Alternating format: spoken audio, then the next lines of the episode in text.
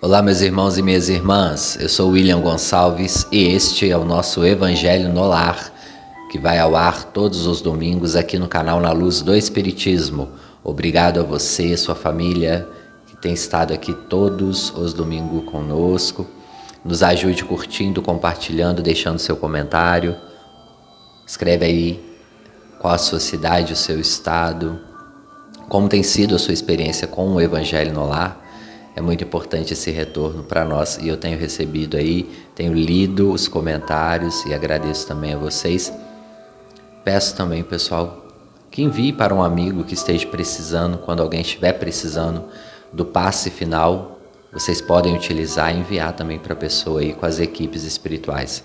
Vamos pedindo a autorização ao nosso mestre amigo Jesus para iniciarmos hoje, pedindo as bênçãos de Deus, que Ele esteja conosco. Já vai sintonizando com Deus. Sinta-se num local tranquilo, bem claro, bem iluminado, aquela clareza leve, que não ofusca os olhos, que tranquiliza, que suaviza.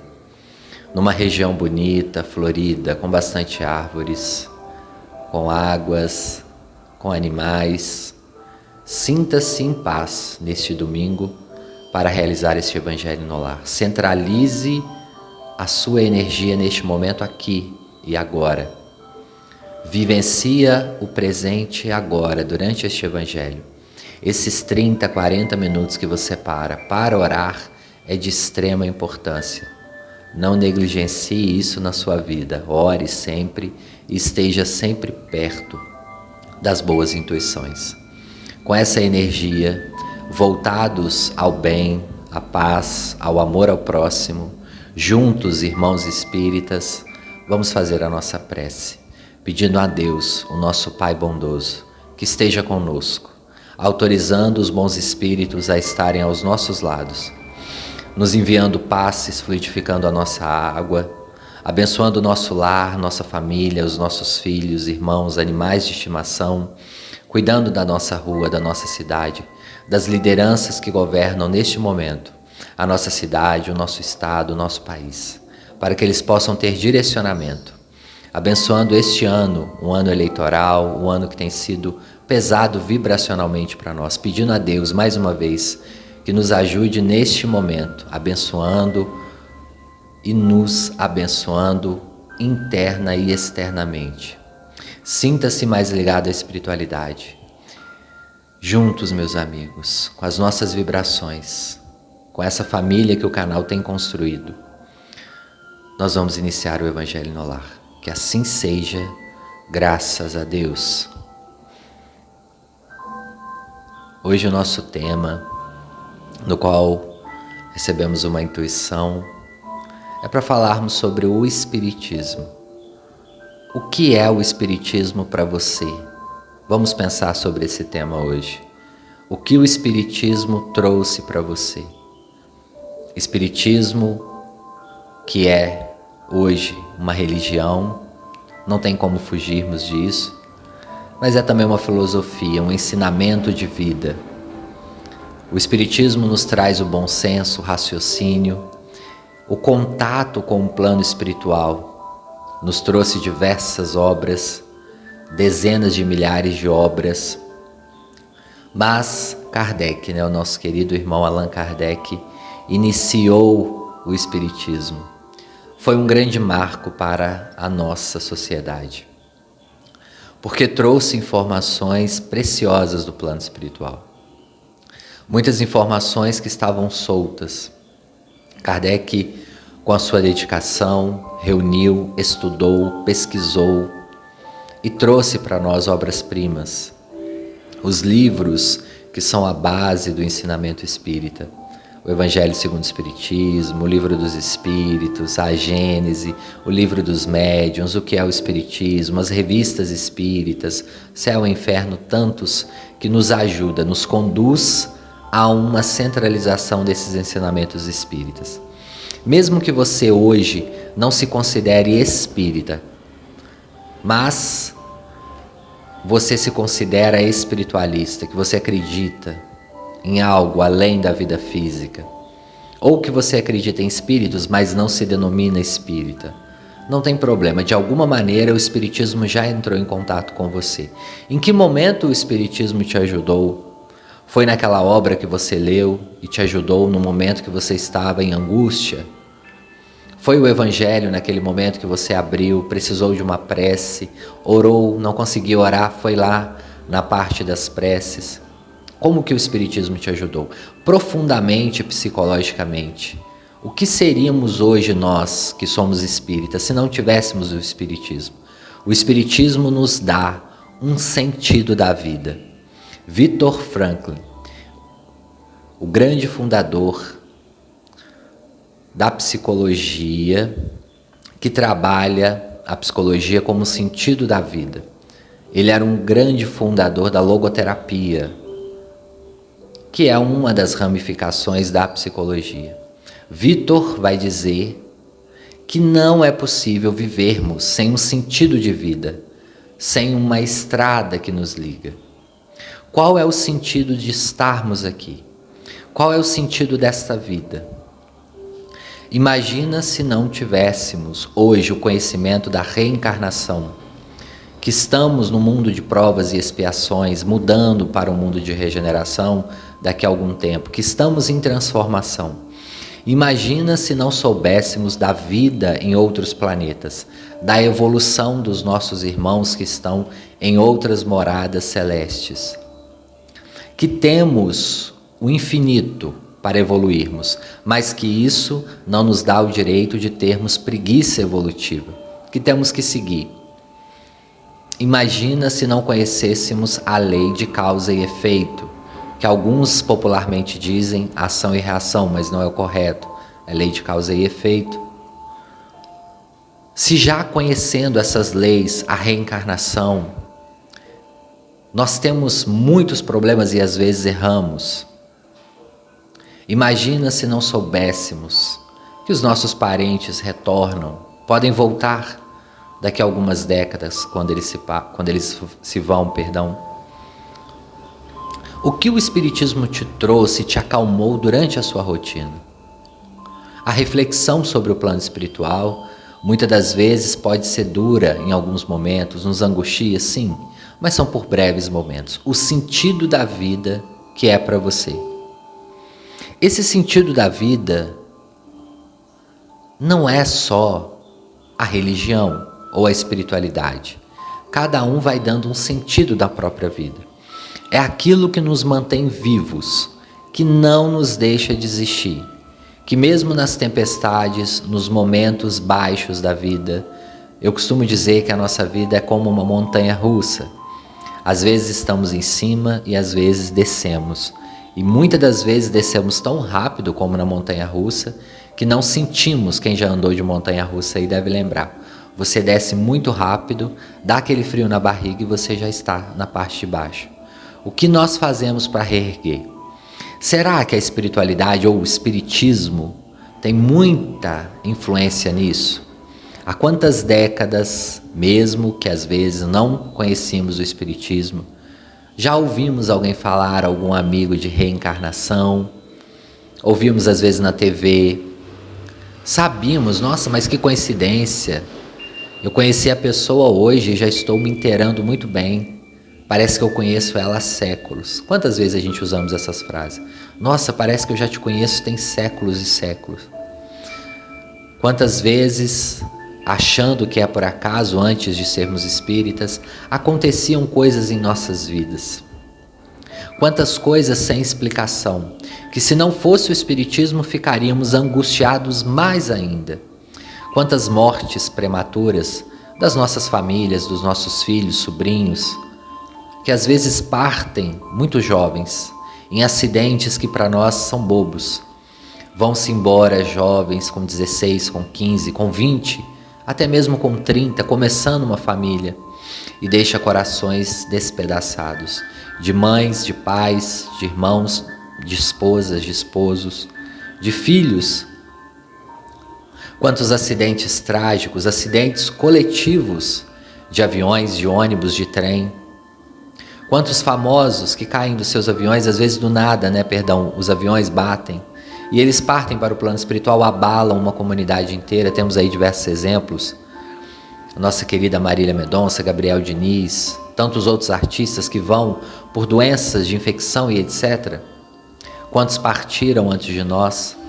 E que se não tivermos o Espiritismo como base que nos fala, ninguém morre, ninguém desencarna, se não for a hora certa, exceto por suicídio, ou seja, quando a pessoa decide se matar, mas isso é um erro, não faça isso, porque poderá atrasar o seu processo evolutivo. Lá no Evangelho segundo o Espiritismo vai nos dizer: ó oh, meus irmãos, quando parte alguém muito novo, ele já venceu a missão, não merece ficar neste mundo de dor. Veio aqui, cumpriu algo, trouxe algo, alegrou a família e já partiu. Se fosse um homem de bem, teria morrido? É uma pergunta no Evangelho segundo o Espiritismo. Kardec faz essa pergunta para os espíritos, ele quer entender isso. Por que pessoas vão embora jovens? E o Espírito sabiamente fala com ele: Mas quem sois vós, juízes? Se Deus quis abrir a cela um, para um dos seus filhos, para que ele parta para o plano espiritual, quem são vocês para julgar? Os espíritos são pontuais, categóricos. Não acalma, William, às vezes não acalma a angústia, sim, eu entendo. Porque a dor de uma perda, só quem sabe é quem sente.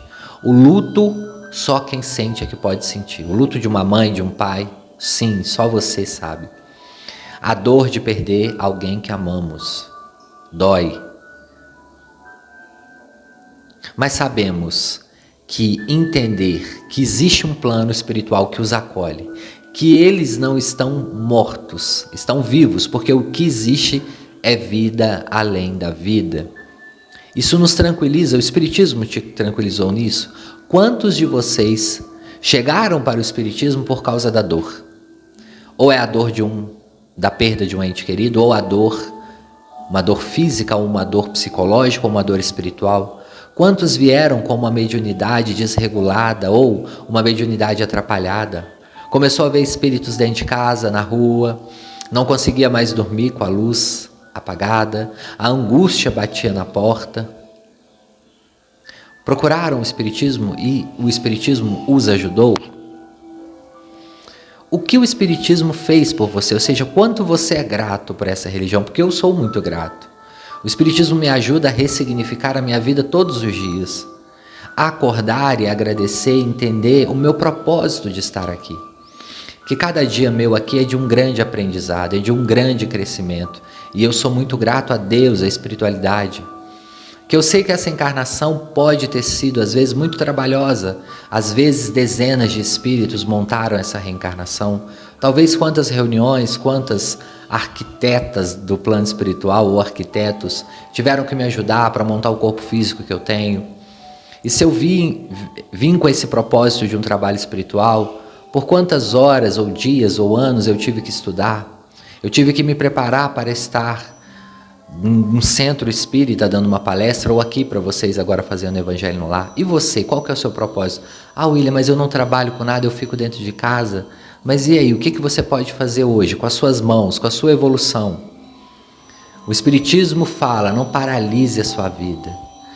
Olhe para o lado bom das coisas. Às vezes olhamos muito para o lado ruim às vezes nos acontece 30, 40 coisas boas no dia, mas ficamos fixados em uma coisa ruim. E o Espiritismo vai nos dizer: nada é por acaso, observe essa coisa ruim. Então, já que você está olhando tanto para ela, como objeto de aprendizado, o que, que eu posso aprendizar com isso? Se é uma pessoa que me tratou mal, eu consegui perdoar, o que essa pessoa nos ensina a não ser como ela?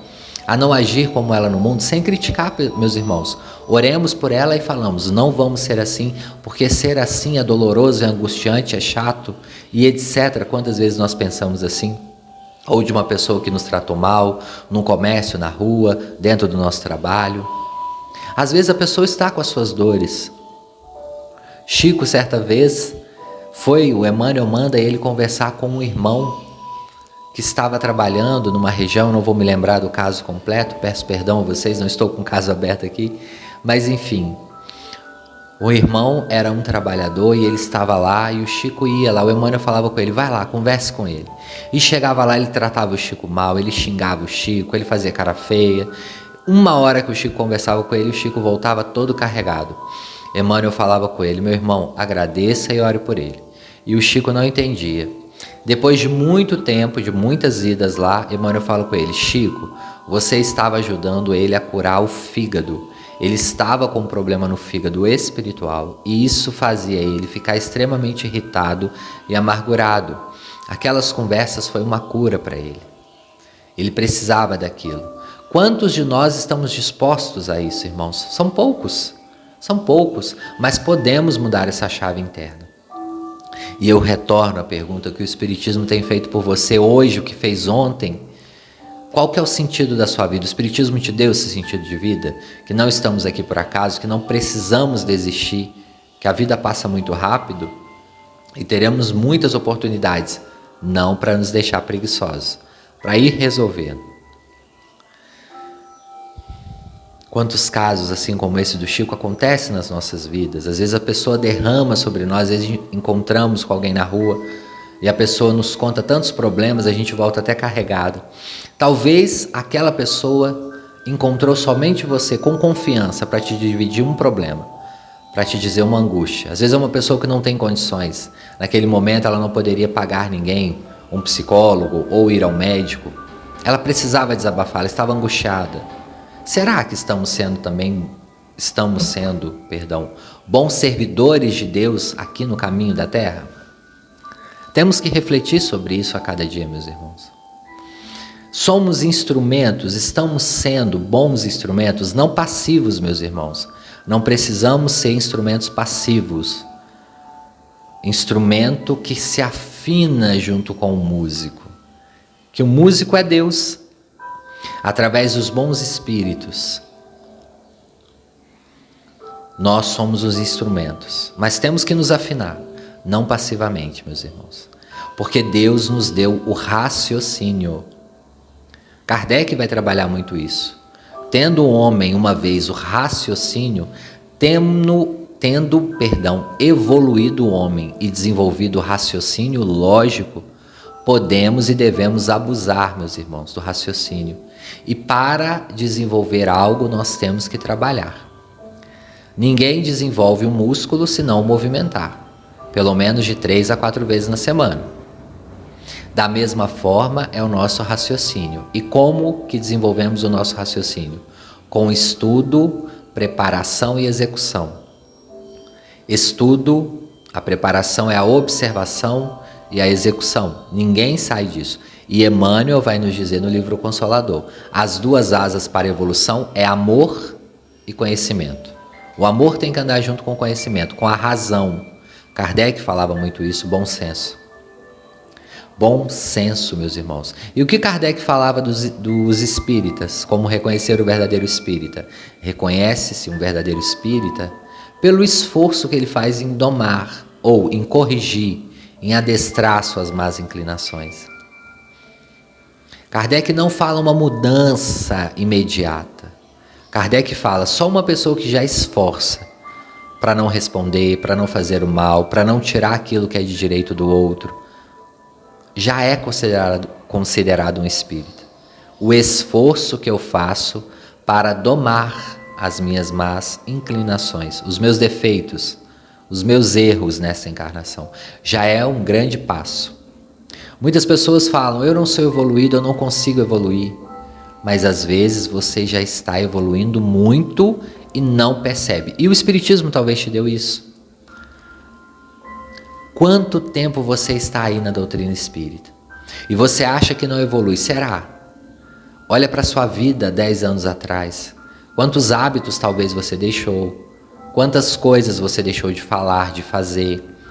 Quando você chega perto do outro, que você sabe que vai impactar esse outro, você também talvez tem mais cuidado.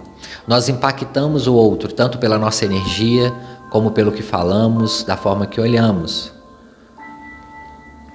Toda vez que eu chego perto de alguém e toco em um ser humano, eu estou entrando em um universo diferente. Somos universos. Temos o nosso psiquismo, a nossa alma. E o que, que o Espiritismo nos ensina? A não ferir o outro, porque o outro também somos nós, mas não ferir o outro é extremamente importante. Talvez o Espiritismo te ajudou nisso. fazermos essa reflexão, buscarmos o sentido de vida, e hoje eu estou fazendo aqui uma reflexão livre, sem textos de ajuda, então eu peço até perdão se eu tiver errado em alguma coisa, mas é importante fazermos essa reflexão livre de entendimento e de reconexão com o Espiritismo. Que às vezes achamos que a nossa vida está de mal a pior. Estamos passando por provações, por angústia, por medo, etc. E não refletimos, talvez, que seja uma fase necessária, que é a fase da montanha russa que eu falei, que estamos embaixo. E queremos voltar muito rápido ao estado de cima. Vejamos, meus irmãos, vejamos. Todo carro, todo instrumento, toda moto que vai subir o morro sobe mais devagar. Nós não subimos como descemos. Qualquer pessoa que vai subir o morro, seja a pé ou seja de um veículo, nós temos que utilizar uma marcha mais pesada. Quando a marcha é as nossas pernas, nós temos que colocar mais força na perna. Haja água se tiver calor. Temos que ir banana, às vezes vamos fazendo zigue-zague no morro. Quem já subiu o morro aí sabe o que eu estou falando. E se você nunca subiu a pé, já deve ter subido de carro, você deve ter colocado uma marcha mais forte. Da mesma forma é a nossa vida. Quando estamos no momento de baixa, para subirmos de novo, nós temos que fazer um esforço. E esse esforço tem que ser uma busca constante por esse sentido de vida. Qual é o seu sentido de vida hoje? Talvez seja voltar para casa, encontrar sua família, encontrar seus animais de estimação, encontrar seus filhos, ver seus netos. Qual que é?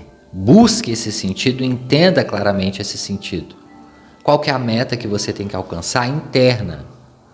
porque ela vai te ajudar, ela vai te sustentar nas provas da vida. É o que Victor Frankl, que a gente estava falando hoje aqui no início do Evangelho, fez esse grande estudo, ele que esteve num campo de concentração e ele estudava ali minuciosamente os comportamentos. Aquelas pessoas que já tinham perdido tudo ali, a humanidade, já estavam sem alimentação, roupas e farrapos, muitos já sabiam que iriam morrer, outros já tinham essa intuição pela câmara de gás, no episódio lamentável da nossa história, e eles estavam ali, sustentados por algo. E ele queria entender o que, que sustentava aquelas pessoas.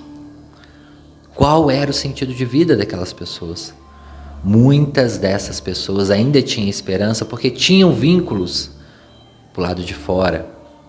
Outras eram outras situações Vitor foi um dos que sobreviveu graças a Deus, conseguiu escrever essa obra tão bonita, Em Busca do Sentido da Vida, que eu recomendo também a leitura.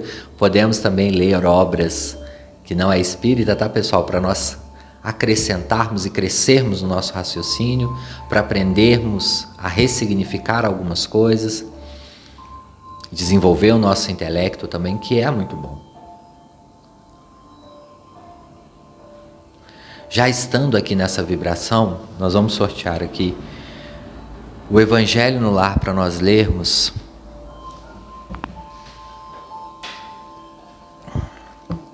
Pedindo a inspiração dos bons espíritos. Vai pensando o que, que o Espiritismo trouxe para a sua vida. O que, que o Espiritismo te deu de sentido de vida.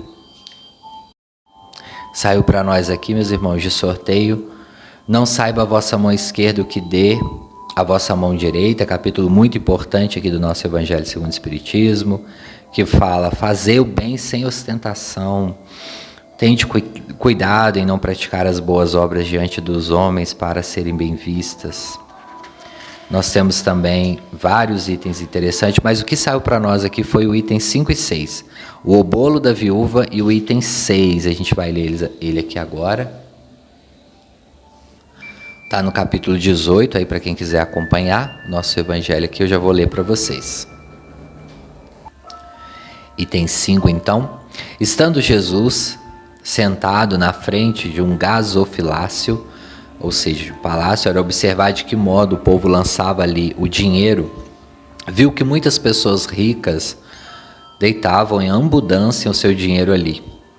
Nisso veio também uma senhora muito pobre viúva que deitou duas pequenas moedas de valor de mais ou menos 10 centavos cada uma, no valor do dinheiro de hoje, para vocês entenderem, né?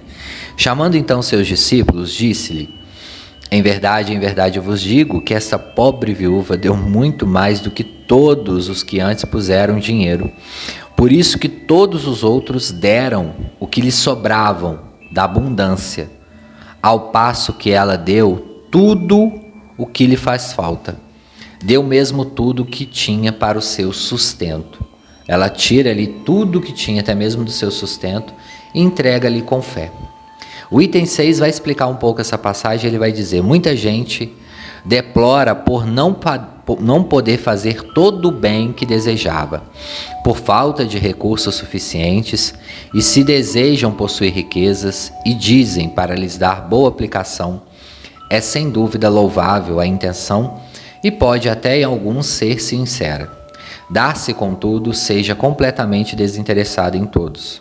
Não haverá quem, desejando fazer bem aos outros, muito estimaria poder começar por fazê-lo a si próprio, por proporcionar a si mesmo algumas facilidades, por usufruir de um pouco mais do supérfluo do que lhe falta. Pronto a dar aos pobres o resto, essa segunda intenção, que estes tais porventura dissimulam aos seus próprios olhos, mas que lhes deparariam no fundo dos seus corações, se lhes os percrustassem, anula o mérito do intento, visto que com a verdadeira caridade o homem pensa nos outros antes de pensar em si. O ponto sublimado da caridade, neste caso, estaria em procurar ele no seu trabalho, pelo emprego de suas forças, de sua inteligência, de seus talentos, os recursos de que carece para realizar os seus generosos propósitos. Haveria nisso o sacrifício que mais agrada ao Senhor. Infelizmente, a maioria vive a sonhar com os meios de mais facilmente se enriquecer de súbito e sem esforço, correndo atrás de quimeras quais as descobertas de tesouros de uma favorável ensanche aleatória, do recebimento de inesperadas heranças, etc. Que dizer dos que esperam encontrar nos espíritos auxiliares que os secundem na consecução de tais objetivos? Certamente não conhecem nem compreendem a sagrada finalidade do, do Espiritismo, e ainda menos a missão dos espíritos a quem Deus permite se comuniquem com os homens. Daí vem a serem punidos pelas decepções, o livro dos médiuns.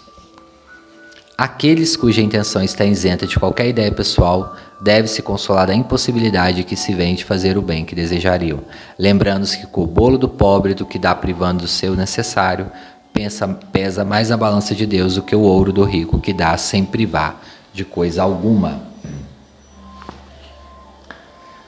Para nós, meus irmãos, minhas irmãs, que somos espíritas, Estamos falando sempre aqui da caridade. Eu me recordo, até quando eu era criança, muitas pessoas até criticavam o Espiritismo. Falavam às vezes mal, falavam que acreditávamos em coisas né, do diabo. Quem nunca ouviu essa palavra aí, às vezes na rotina do dia a dia? Eu ouvi muito, principalmente quando eu era mais criança, mas uma coisa eles não podiam falar de nós, que era a caridade. Os centros espíritas sempre teve ativo aí nas caridades. E isso foi um grande marco e ainda é para o Espiritismo.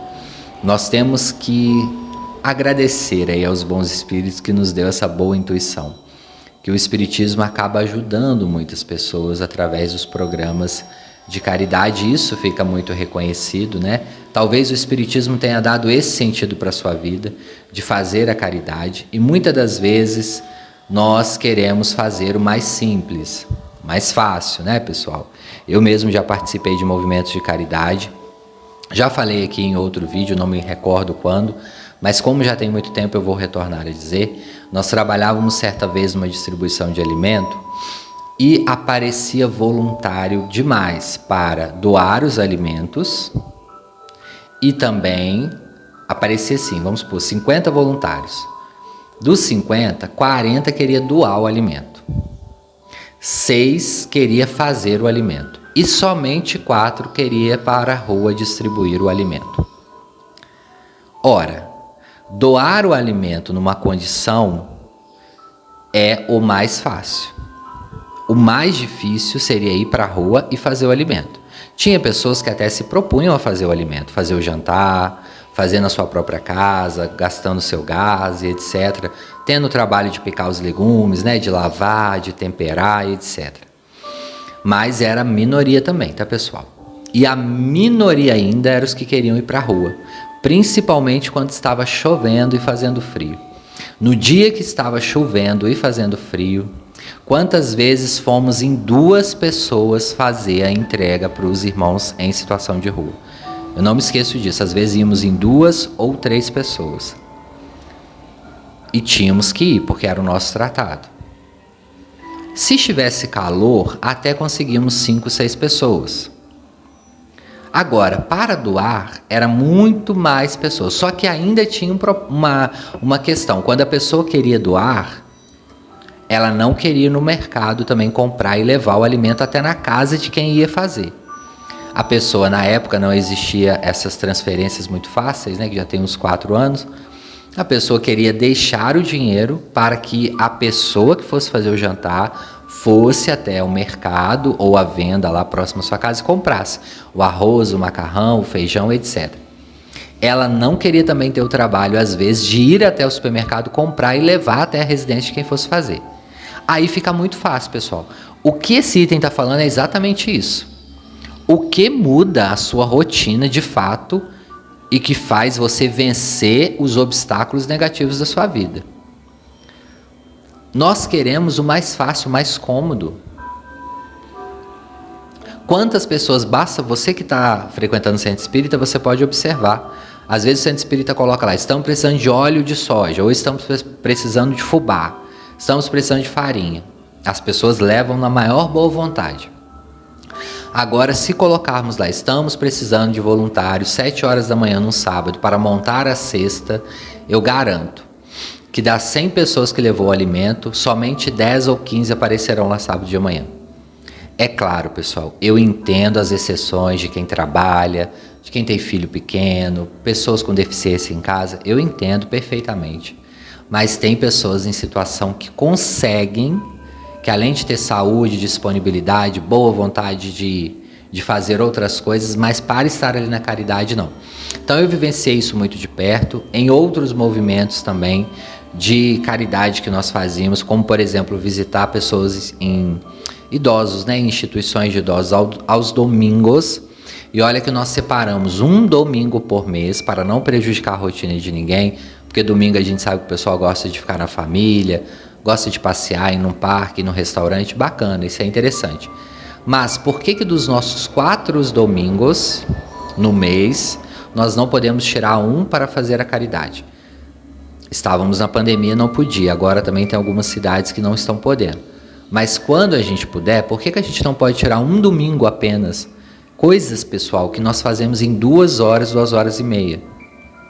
Então nós íamos Aí as pessoas perguntavam: mas vai ter carro para levar? Mas nós vamos ir no sol andando a pé? Ah, mas lá tem isso, tem aquilo. Eu tenho que ficar conversando com o idoso. Então, pessoal, não saber a vossa mão esquerda o que a vossa mão direita dá. É com fluidez que temos que fazer a caridade. Pessoal, o que eu estou falando aqui não vale para todos, tá? Isso aqui são vivências minhas, de experiências que eu presenciei no centro que eu trabalho, nas condições de caridade que nós fazemos, nas situações. Às vezes nós íamos montar cestas básicas, o centro tinha 30, 40 voluntários nesse setor. No dia de montar, que às vezes era uma sexta noite, aparecia um e dois. É a realidade que eu vivenciei. Talvez no seu centro espírita seja completamente diferente. E tomara que isso esteja mudando. Tomara, pessoal, tomara. Eu torço muito para que isso mude. Porque sabe o que, que acontece, pessoal? Sobrecarrega uma ou duas pessoas no centro espírita. E nós vemos ali, às vezes, pessoas sobrecarregadas, podendo trabalhar em outros setores, porque todo setor cansa. Às vezes você trabalha dois anos, três anos no setor, você quer mudar, você quer conhecer outros setores. Sobrecarrega. Né? Estimular os jovens na mocidade espírita a estarem também nesses movimentos é interessante. Treinam, habilitam ele a trabalhar a caridade. Só para concluir o capítulo, a base central desse capítulo seria essa. Nós temos que nos desafiar. É muito mais fácil, sim, você fazer hoje tem um Pix, né? Vamos fazer um pix de alimento lá para a instituição. Vamos lá ajudar com um pacote de arroz, um pacote de farinha. Bacana, essa ajuda é válida também, tá, pessoal? Tem muitas instituições precisando de alimento. É válida, é positiva. Mas é uma caridade mais fácil. Por que, que também, além de fazer isso, de ajudar com esse dinheiro, nós não podemos separar um dia e ajudar a fazer o alimento? Tem locais que aceitam, dependendo da cidade que você mora ajudar a ir lá lavar a louça, a distribuir o alimento, que é o mais difícil. Ou seja, dar tudo de si. Quando a gente dá tudo de nós, a gente faz algo que está além do nosso limite, ou que a gente teria vergonha de fazer, ou que nós ficaríamos com medo, porque nós desafiaríamos a nós mesmos. Aí está a caridade, pessoal. É nos entregarmos de corpo e alma. Vamos refletir mais uma vez. O que o Espiritismo trouxe para você, meus irmãos? Deixa aí nos comentários para gente, para nós fazermos a nossa meditação. E vamos já, nós já estamos, né? Esse evangelho todo, a espiritualidade plasmou aqui um ambiente muito bonito. Estou muito feliz hoje. Ambiente claro, florido, com muitas árvores, muitas flores, flores roxas, eu vejo lilás, brancas, passarinhos de cores diferentes. E a espiritualidade já está nos dando passe. Vamos sintonizar, relaxando o nosso corpo físico, espalmando as nossas mãos para o alto, agradecendo a Deus mais uma vez. Vamos entrar em comunhão com Deus, meus irmãos, tendo fé, agradecendo. Acalmando a nossa respiração, respire profundamente. Ao soltar o ar, solte lentamente, mas mentalize saindo tudo de ruim. Se você está angustiado, triste, imagine durante a respiração que isso está saindo. E os espíritos começarão a nos ajudar. A equipe dos irmãos espirituais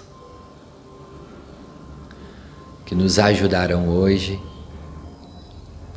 Hoje nós passamos ali nas montanhas de Astolfo Dutra, aqui na região da Zona da Mata Mineira, onde fica a colônia Regeneração, colônia querida que abriga os irmãos desencarnados aqui da região da Zona da Mata, das cidades aqui vizinhas, Juiz de Fora, Viçosa, Ubá, Além Paraíba, Leopoldina, Cataguases.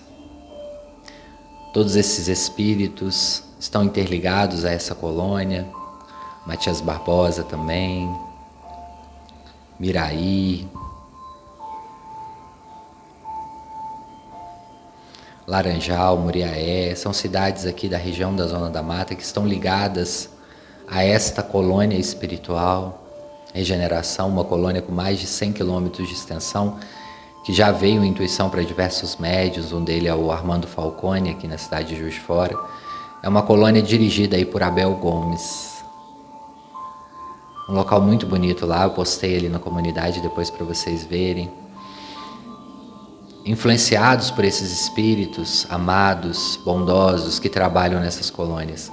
Eles já estão aí dando passe através dos seus mentores. Sinta-se mais reorganizado mentalmente, mais preparado para essa semana. Estamos começando iniciando aí esse mês de julho, estamos indo para o dia 11, hoje é dia 10, iniciando aí a nossa segunda-feira com mais ânimo, com mais energia. Busque o seu sentido de vida, pense nele agora, ao receber esse passe.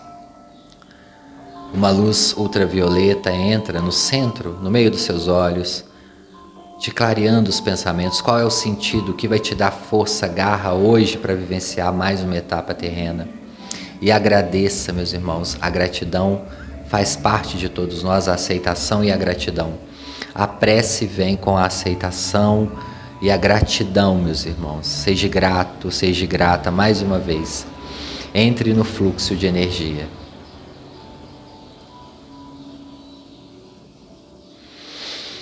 Entrando em conexão mais uma vez, imagine ao seu lado uma pessoa, imagine o rosto, o nome dessa pessoa.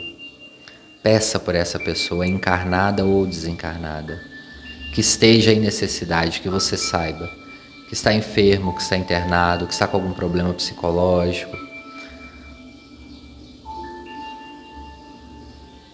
Ou uma pessoa que vai ter neném agora, dar à luz. Pensa nessa pessoa. Pensa no ser que ela vai trazer ao mundo. Ou naquele seu parente, amigo, vizinho que desencarnou, que precisa de um auxílio, de uma magnetização dos espíritos amigos. Traga essa pessoa. Mentalize mais uma vez. Vamos agradecer, meus irmãos. Juntos, vamos fazer a nossa prece final neste Evangelho de hoje. Gratidão, Deus. Gratidão por estarmos encarnados. Gratidão por este momento de vibração, de energias salutares que recebemos do alto. Deus querido, permita-nos, abra o céu para nós. Faça cair uma chuva, uma pétala de boas energias para cada um de nós. Que possamos receber essa pétala de luz, levarmos ao coração e que essa pétala possa trazer uma mensagem viva para cada um de nós o que está escrito, meus irmãos, na sua pétala. O que é essa mensagem que Deus nos envia hoje? Qual é esse fortalecimento que Ele nos dá? Abençoe-nos, Deus, tantas pessoas fazendo este Evangelho, tantas pessoas que pensam em outras pessoas e só o Senhor, na Sua comunhão intensa conosco, Deus dos universos. Abençoe-nos e nos fortaleça mais uma vez. Abençoe as pessoas que estão aqui pensando em outras pessoas, essa corrente nos envia bons fluidos para que cada um possa receber uma boa parte. Nós agradecemos, agradecemos por essa oportunidade. Eu agradeço, meu Deus, pela oportunidade de estar aqui mais uma vez e agradeço aos bons espíritos por ter utilizado a minha voz para levar essa mensagem aos nossos irmãos. Juntos, meus irmãos, num pensamento positivo, juntos e unidos, nós vamos pedindo autorização ao nosso Deus e a Jesus para encerrarmos este Evangelho no lar. Que assim seja, graças a Deus. Queridos, queridas, vamos voltando ao nosso corpo físico, mexendo as extremidades dos pés, das mãos, sentindo mais uma vez a espiritualidade, agradecendo a esses espíritos que estão aí, seus mentores, mentoras. Pense neles e agradeça mentalmente. Vá bebendo a sua água aos poucos, pode guardar para beber ao longo da semana. Se estiver com alguma enfermidade, beba um pouco mais, pensa naquele momento qual é a sua enfermidade. Eu agradeço a cada um que chegou até aqui. Continue deixando seu comentário. Nós vamos agora falar o nome do pessoal. Só um minutinho, tá? Um abraço para o Roberto Fleck, de Vilhena, em Rondônia, está sempre aqui com a gente. Aline Assis também, um grande abraço.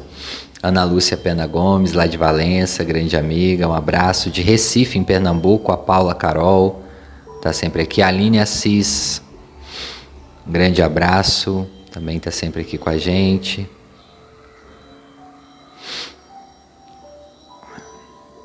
A Isamar Chamorro também sempre aqui.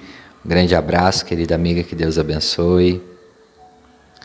Azuleika Neres de Lima, um abraço. Deus te abençoe também por estar sempre aqui conosco. Beth Gomes, um abraço, querida amiga. Tiago da Alemanha, um abraço. Maria das Graças, um abraço. Orlanda, grandes amigas ali que estão em Juiz Fora. Que Deus as abençoe. Olivia Rangel. Deus lhe abençoe também, Olivia. Fatinha Viana, um abraço.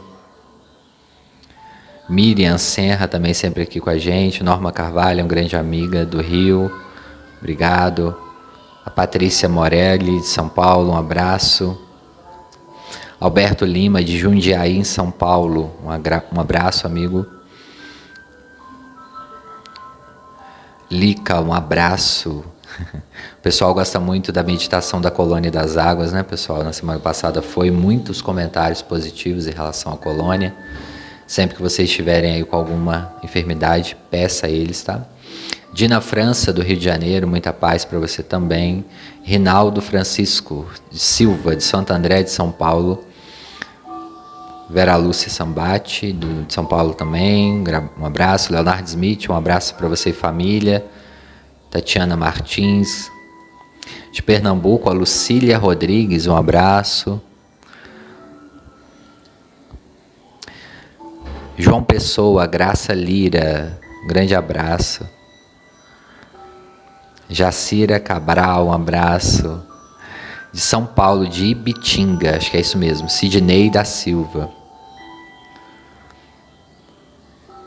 Rio Verde de Goiás, a Natalícia Fonseca. Da Espanha, Elci Maria Barreto, um abraço, Elci. Maria Rúbia, ba Maria Rúbia Barreto, de Goiânia, Goiás. Um abraço, que Deus abençoe. Pessoal, continue deixando aí o nome de vocês. Boas vibrações, boa semana para cada um de vocês. Até terça-feira no nosso estudo do livro, se Deus quiser. Um grande abraço.